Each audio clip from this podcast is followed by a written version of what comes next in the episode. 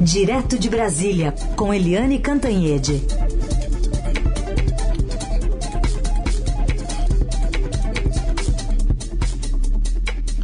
Oi, Eliane, bom dia.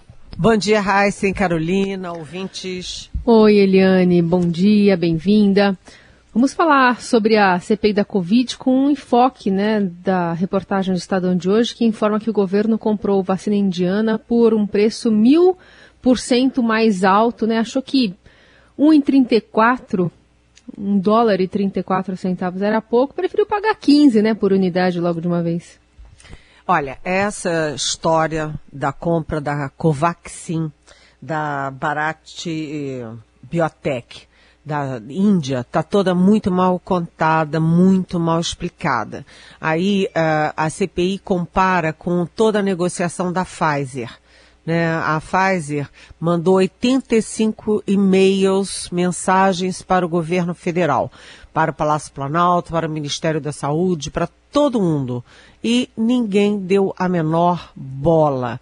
Né? O Brasil poderia estar tendo a vacina da Pfizer, que é uma ótima vacina, segura, é, desde dezembro e poderia já ter 100 milhões de doses é, aplicadas em março de 2021.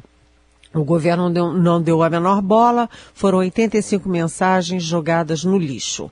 Já no caso da Covaxin, o governo foi rapidinho foi rapidinho e com 15 mensagenzinhas a Barack Biotech mandava mensagem e o governo já respondia e tudo acertadinho.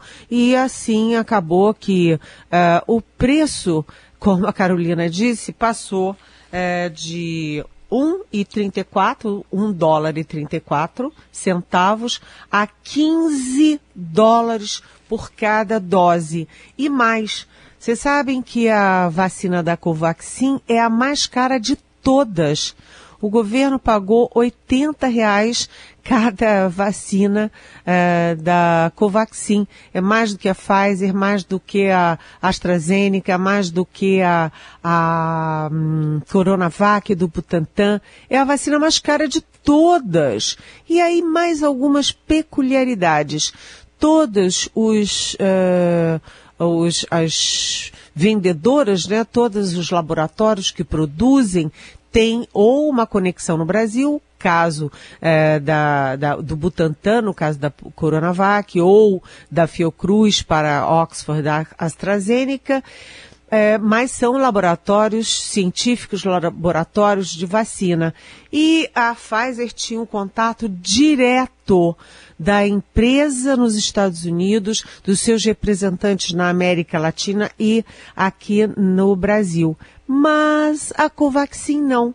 A Covaxin tinha uma empresa. A empresa precisa para fazer a intermediação. E é curioso, né? a mais cara de todas, que foi comprada mil por cento a mais. Tinha aí uma empresa que fazia essa mediação. E mais, o governo sempre alegava que não estava comprando as vacinas, ah, porque não tem autorização da Anvisa. Ah, não tem, então não pode fazer negociação prévia, não pode fazer reserva, não pode fazer nada. Mas no caso da Covaxin, o governo comprou a Covaxin sem ter é, sem ter autorização de uso emergencial ou muito menos uso normal, tradicional, pela Anvisa. E mais ainda, a Anvisa, além de não autorizar, é, colocou vários obstáculos, várias, vários senões na proposta do vaccine. E o resultado disso é o seguinte: o governo pagou a vacina mais cara, mil por cento do que ela própria custaria, e a vacina simplesmente nunca chegou. Não tem Covaxin no Brasil até hoje. A gente já vai entrando aí na reta final de junho, chegando a julho, e não tem Covaxin.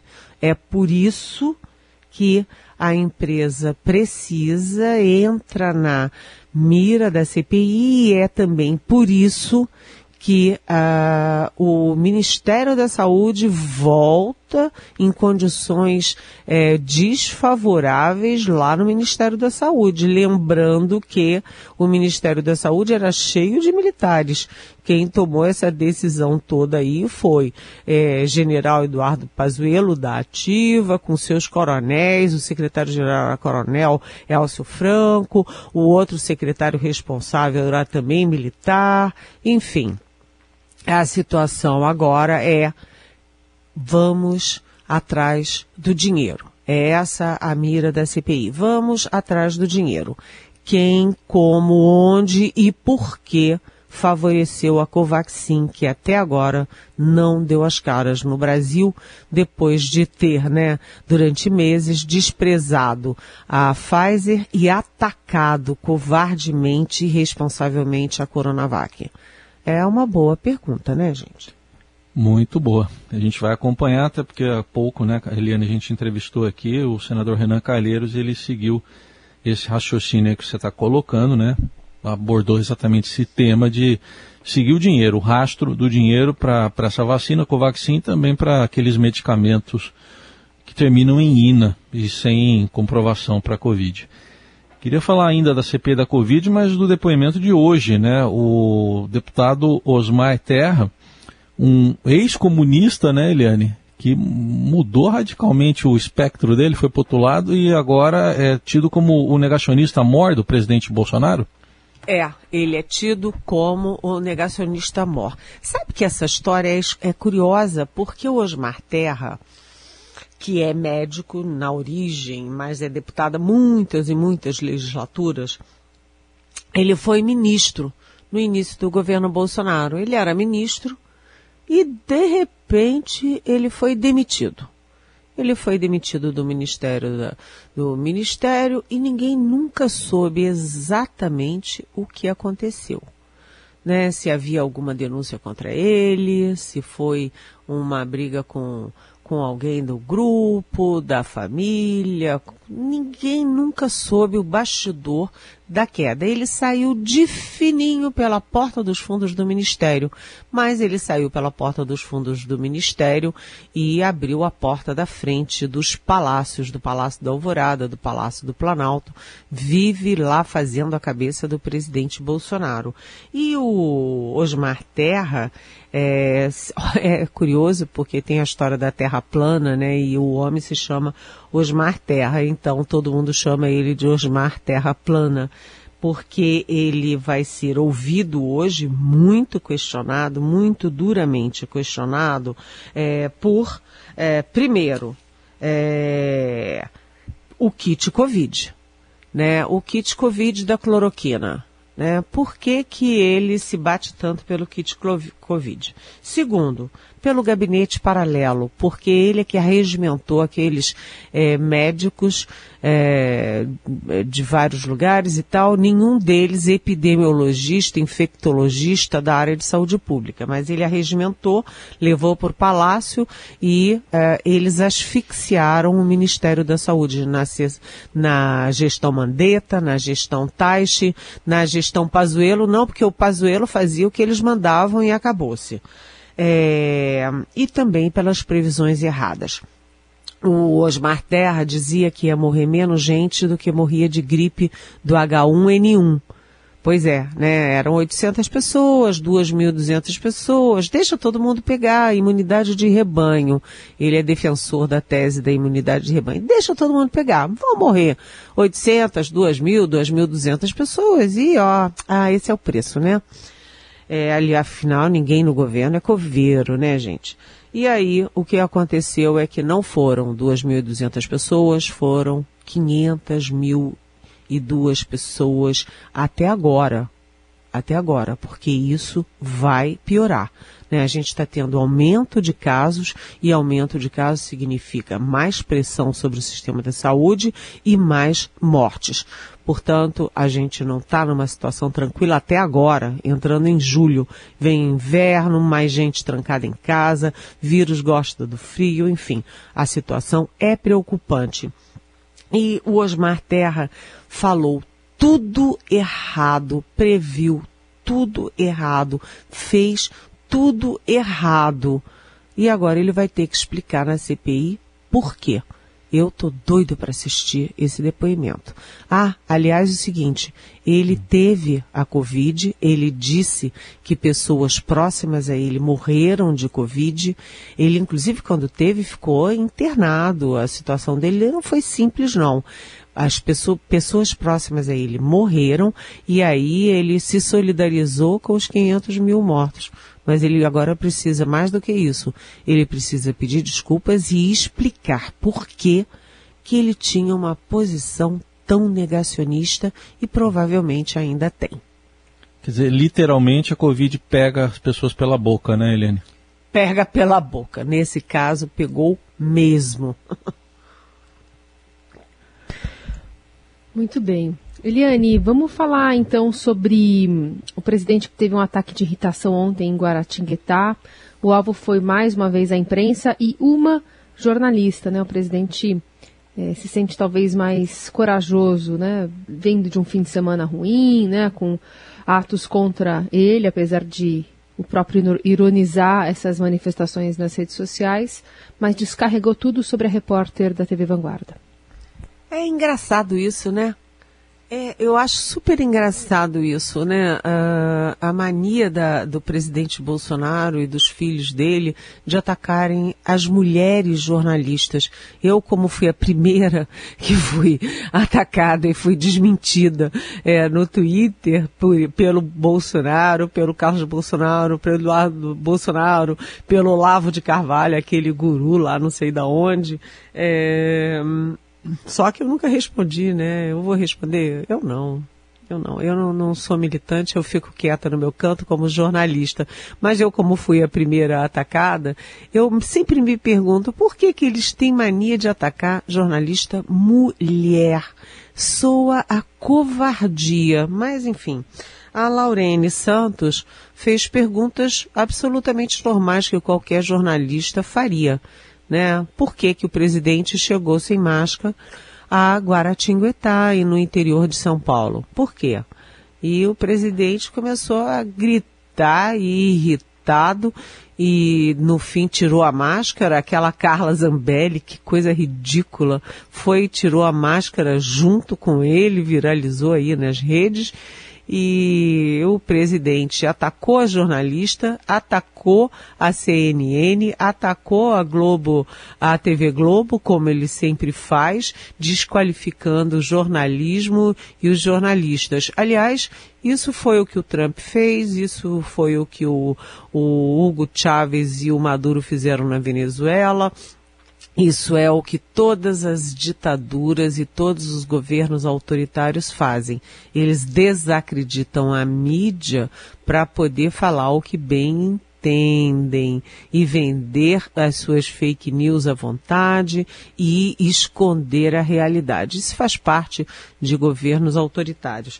Mas é, é curioso porque é, o presidente é, faz sentido, né? O presidente está mal-humorado, irritado e tendo ataques desse tipo depois das manifestações contra ele, que não foram pequenas, não.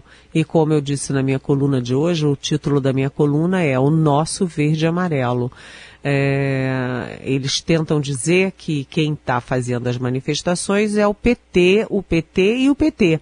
Mas se vocês olharem as manifestações, tem muita gente é, sem bandeira vermelha, com cores neutras e agora com a bandeira nacional. O que, que eu digo na minha coluna?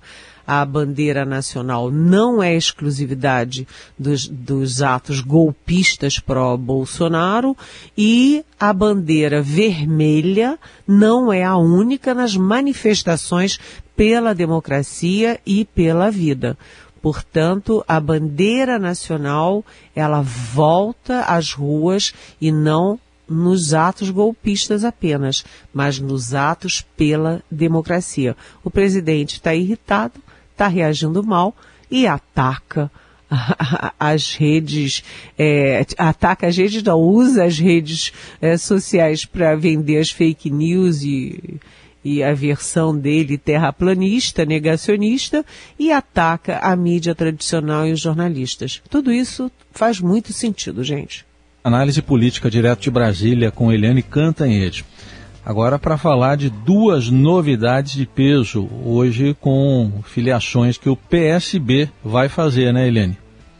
É, exatamente. É, o PSB, PSB de bola, é, engrossando, né, encorpando agora para a eleição de 2022. É, o PSB se torna uma força relevante no Rio de Janeiro, porque já tem a figura do Alessandro Molon, que é um deputado importante, relevante, muito ativo, e agora filia Marcelo Freixo, que foi candidato a governador, candidato a prefeito, é, tem muita voz, tem muita capacidade de articulação no Rio de Janeiro, que é, por definição, uma das é, dos estados importantes do Brasil, é, pela economia, pela uh, população, pela, pelo número de eleitores, é um dos três maiores do país, apesar de todas as tragédias políticas, sociais e econômicas do Estado. Então, o PSB põe uma, uma, é, uma cunha forte no Estado relevante. E é, filia também Flávio Dino, que é de um estado pequeno, o Maranhão, mas que tem se tornado um ator relevante na política nacional. O Flávio Dino, que era do PCdoB, sai desse pequeno partido para se filiar ao PSB, que é um partido médio, crescente, é, e o Flávio Dino tem grande capacidade de interlocução. Ele fala com o ex-presidente Lula, fala com o ex-presidente Fernando Henrique Cardoso, ele conversa à esquerda, ao centro e à direita, ele foi, aliás, o primeiro governador atacado diretamente pelo presidente Jair Bolsonaro, logo ele se transformou rapidamente num líder de oposição ao Bolsonaro. E isso é, faz dele também um, um agente ali da, das articulações da centro-esquerda até a centro-direita e parte da própria direita. É, então, são é, mudanças importantes já com vistas a 2022 o PSB, só uma pincelada rápida, o PSB era o partido do Eduardo Campos, o ex-governador de Pernambuco, que foi candidato e estava indo muito bem na candidatura dele em 2014 ele estava indo muito bem, estava crescendo muito, tinha chances de chegar ao segundo turno, segundo a tendência das pesquisas, mas morreu num acidente é, num, num avião. Morreu no meio da campanha, ainda muito jovem, e, e, deixou o PSB muito, vamos dizer, órfão, né? Deixou órfão sem saída. A Marina Silva, que era da que era e é da rede, ela ainda não tinha formado a rede, ela se candidatou pelo PSB, ficou em terceiro lugar e o partido naquele momento estava de costas para o PT e apoiou inclusive o Aécio Neves do PSDB no segundo turno. Mas o PSB, é, que tem uma forte é, forte presença em Pernambuco, um outro estado que é muito relevante do ponto de vista eleitoral e político, né, pela tradição, pela força política e também pela força eleitoral. O PSB, portanto, é uma força emergente, mas mas está é, tá muito claro que se a articulação de centro não der certo, dessa vez, diferentemente do que aconteceu em 2014, o partido tende a ir ao segundo turno ou até mesmo no primeiro turno com, com Lula. Eles dizem que vão lançar um candidato próprio no primeiro turno, mas no segundo turno, se o Lula for contra o Bolsonaro, a tendência é, obviamente, pelo Lula. Ou seja, o PSB ele cresce à esquerda, assim como o PSD do Gilberto Kassab cresce à direita. E eles tendem a ser, é, ter um papel importante no equilíbrio das eleições de 2022. É, Liane, outra questão envolvendo o ex-presidente Lula vem de uma pergunta do ouvinte Humberto de Aracaju. Ele escreve: A absolvição de Lula num dos processos da Operação Zelotes pode comentar, Eliane, aumenta ainda mais a retórica do petista de que foi injustiçado, não? Mas ele foi mesmo? Oi, Humberto, bom dia, bem-vindo. Essa é uma pergunta que corre de norte a sul. É, tem uma questão aí jurídica, né? É, o presidente Lula que foi preso, né? Foi condenado pela primeira instância, pela segunda instância, pela terceira instância, foi preso, né? É, vamos convir que não é simples para ninguém, muito menos para uma pessoa como Lula, que foi presidente oito anos, que é o político brasileiro mais conhecido no mundo. É, enfim, foi, teve um impacto enorme. E depois disso, a coisa veio andando de marcha ré porque o Lula nunca foi absolvido pelo Supremo, mas ele teve direito de recomeçar praticamente do zero os seus, os seus processos né, inclusive o processo pelo qual ele foi condenado e preso, e agora ele continua tendo uma vitória atrás da outra na justiça. Neste caso, foi da, do, do, de eventuais desvios por causa de uma MP que favorecia setores eh, da indústria nacional. É, ele foi inocentado e o, o, braço direito dele também. Agora, você me pergunta é, se ele é inocente ou não? Não sei. Eu não sou advogada, não sou promotora, não sou procuradora, não sou juíza e não vi os autos. Mas o fato é o seguinte: isso tem um efeito é, político enorme. Por quê? Porque a previsão, Humberto, é de que a gente chegue em 2022 com uma disputa em que o Lula vai chamar o Bolsonaro de genocida, como aliás foi o que aconteceu ontem em Guaratinguetá e deixou o Bolsonaro irritado, e o Bolsonaro vai chamar o Lula de ladrão porque o, o, Lula foi condenado e preso. Então, ladrão contra genocida é o pior dos mundos. E o Lula vai ter que estar tá muito bem calcado e preparado para que a, a campanha não reavive tudo o que tem contra o Lula, contra o PT, é, contra é, os presidentes do PT, naquela história da Petrobras, Petrolão, Mensalão porque se ele for para a campanha mesmo, como tudo indica, vai ser uma campanha sangrenta de lado a lado. Bom, acho que cabe aqui mais uma pergunta. A, a Paula está dizendo que, como cidadã, ela tem uma sensação de que político gosta de privilégio. Ela diz: me sinto em um feudo. Ela pergunta: há chances de medidas liberais na economia nos próximos anos ou os próximos governos? Está perguntando a Paula. Oi, Paula.